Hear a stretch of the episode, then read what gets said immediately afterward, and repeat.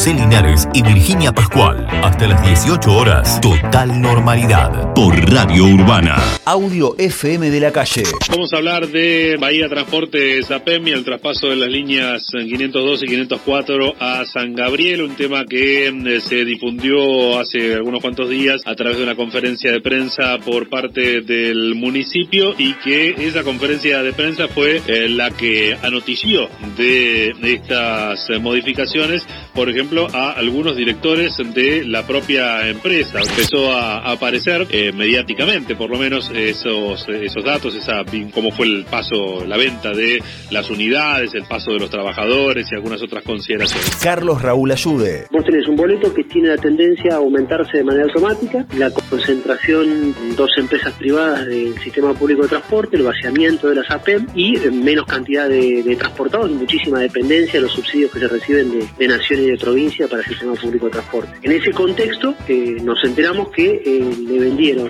colectivos a menos de un millón de pesos cada colectivo, que transfirieron 32 empleados, siendo que los que necesita la línea para funcionar son más, sin el debate previo y sin siquiera que los miembros del, directorio de la SAPEM lo sepan. Total normalidad. Ahí vamos. Si vamos a política pública que se ha realizado durante los últimos años en torno al tránsito, esta es la única que encontramos. La creación de nuevas direcciones, la creación de nuevos cargos políticos para supuestamente ordenar el tránsito, pero lo único que hacen es el control de parquímetros y de 8 a 20. Ahora, ¿qué pasa de 20 a 6 de la mañana? Que es donde se están viendo la mayor cantidad de siniestros y además siniestros en los cuales hay presencia de alcohol. Está en línea Santiago Zacoquia. Es una constante el alcohol al volante. Hace varios años ya que venimos haciéndolo visible, diría yo, y, nadie toma la posta, nadie hace nada para revertir esta situación. Y cuando vos reclamás algo, te dicen, ah, no, eso no me corresponde, porque eso eh, nosotros controlamos parquímetros, le vas al otro, no, nosotros le medimos la presión de la rueda a los autos y así se van tirando la pelota. Hay tantas divisiones que nadie sabe lo que tiene que hacer. Bueno, vos en su momento habías presentado y trabajado junto al Consejo Deliberante un proyecto de, tolerancia cero. ¿Qué pasó con este proyecto? No era viable por una serie de motivos, según el municipio, ¿no? Se convirtió en este que está ahora y yo lo acepté. Por eso el otro día cuando Gay dijo que esto era iniciativa del municipio, no, esto es iniciativa mía, esto no es iniciativa del municipio. Este proyecto salió porque yo presenté el mío, bueno, y al analizarlo para darme una respuesta se creó este. Total normalidad.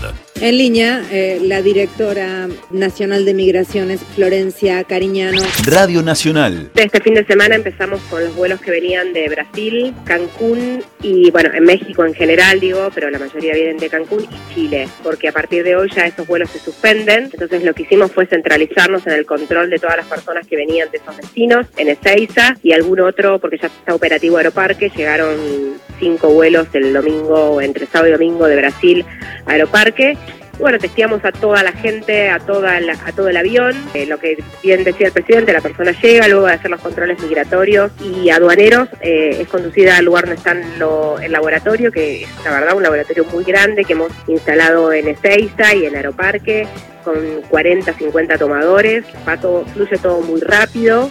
Por supuesto que al ser aviones a lo mejor de 300 personas se demora un poco, pero bueno, eso siempre la gente tiene que saber que son condiciones nuevas para ingresar al país. Uno cuando decide salir también asume este tipo de riesgos que cuando vuelvas tengas que hacer cosas que a lo mejor no estaban previstas, pero la verdad que el antígeno tarda cinco minutos, te lo toman, pagás, esperás el resultado y si te da negativo te vas a tu casa a hacer la cuarentena de siete días. Carla Bisotti, ministra de Salud de la Nación. La situación epidemiológica es preocupante, se ve un aumento sostenido del número de casos en la mayoría de los departamentos del país.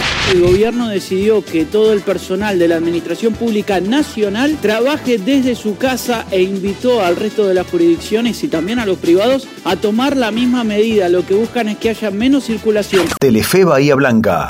Ya en la zona del AMBA se está notando un incremento notorio de casos. Se duplicó de un fin de semana al otro la cantidad de contagios. El viernes el número fue más que preocupante. Y en Bahía Blanca todavía esa tendencia no se viene observando, pero el número de hoy enciende la sala. Y sí. Son 59 los positivos hoy, ¿eh? Hoy, son 59.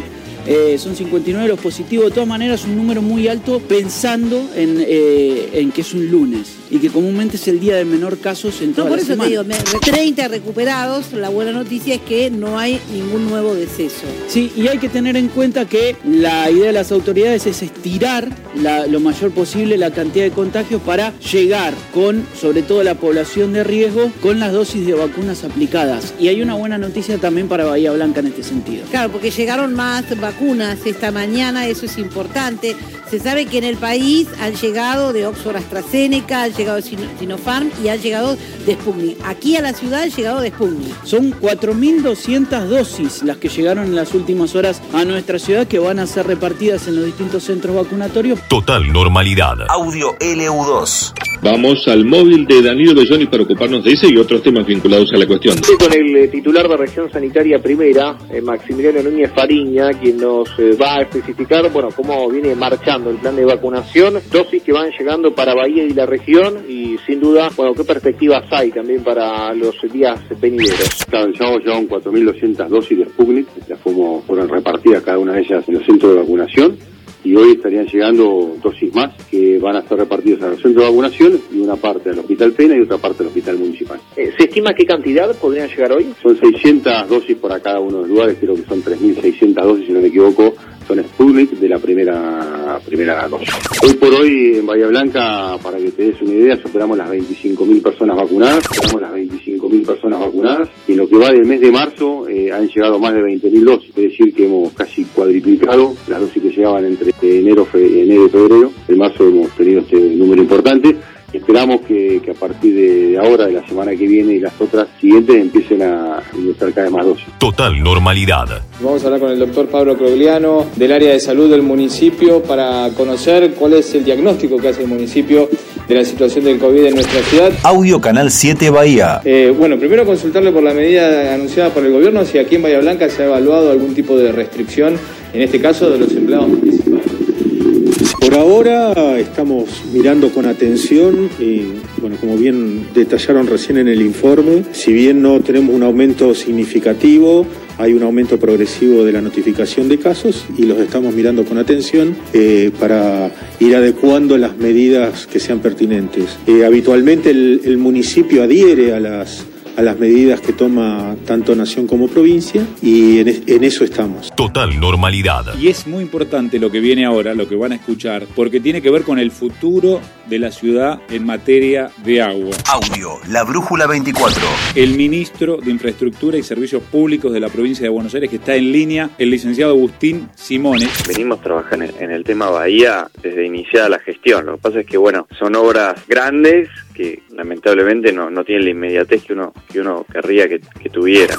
Yo, el gobernador, hemos salido a anunciar soluciones mágicas porque no, no existen. Eh, lo que sí se trabajó muy fuerte y hoy están los pliegos listos, los proyectos listos para este, este primer grupo de 50 millones de dólares, que es un montón. Así que sí, para el verano que viene, obviamente todo esto tiene que estar en obra porque ya te digo, ya a partir del mes que viene vamos a estar con los primeros llamados a licitación. Yo creo que entre abril y julio la mayoría de los llamados van a estar todos hechos. La idea es que todo esto esté adjudicado y en obra ante fin de año. No se había hecho absolutamente nada en Bahía. Y eso se ve en la práctica. La verdad que el, el avance que hubo en los últimos cuatro años fue prácticamente nulo. Nosotros lo que hicimos fue definir una cantidad de, de obras que son necesarias para Bahía. Ya las, las fuimos presentando a la CAF. La CAF ya nos dio lo que se llama la no objeción, que es la aprobación del banco para salir con las licitaciones. Así que nosotros ahora, el otro día estuvimos reunidos con Federico Susbieles, Ga- Gabriel Godoy y Marcelo Feliu, con los cuales venimos trabajando con el plan de, de agua de Bahía y repasando las, las obras que ya están presentadas. José Linares y Virginia Pascual. Hasta las 18 horas. Total normalidad. Por Radio Urbana.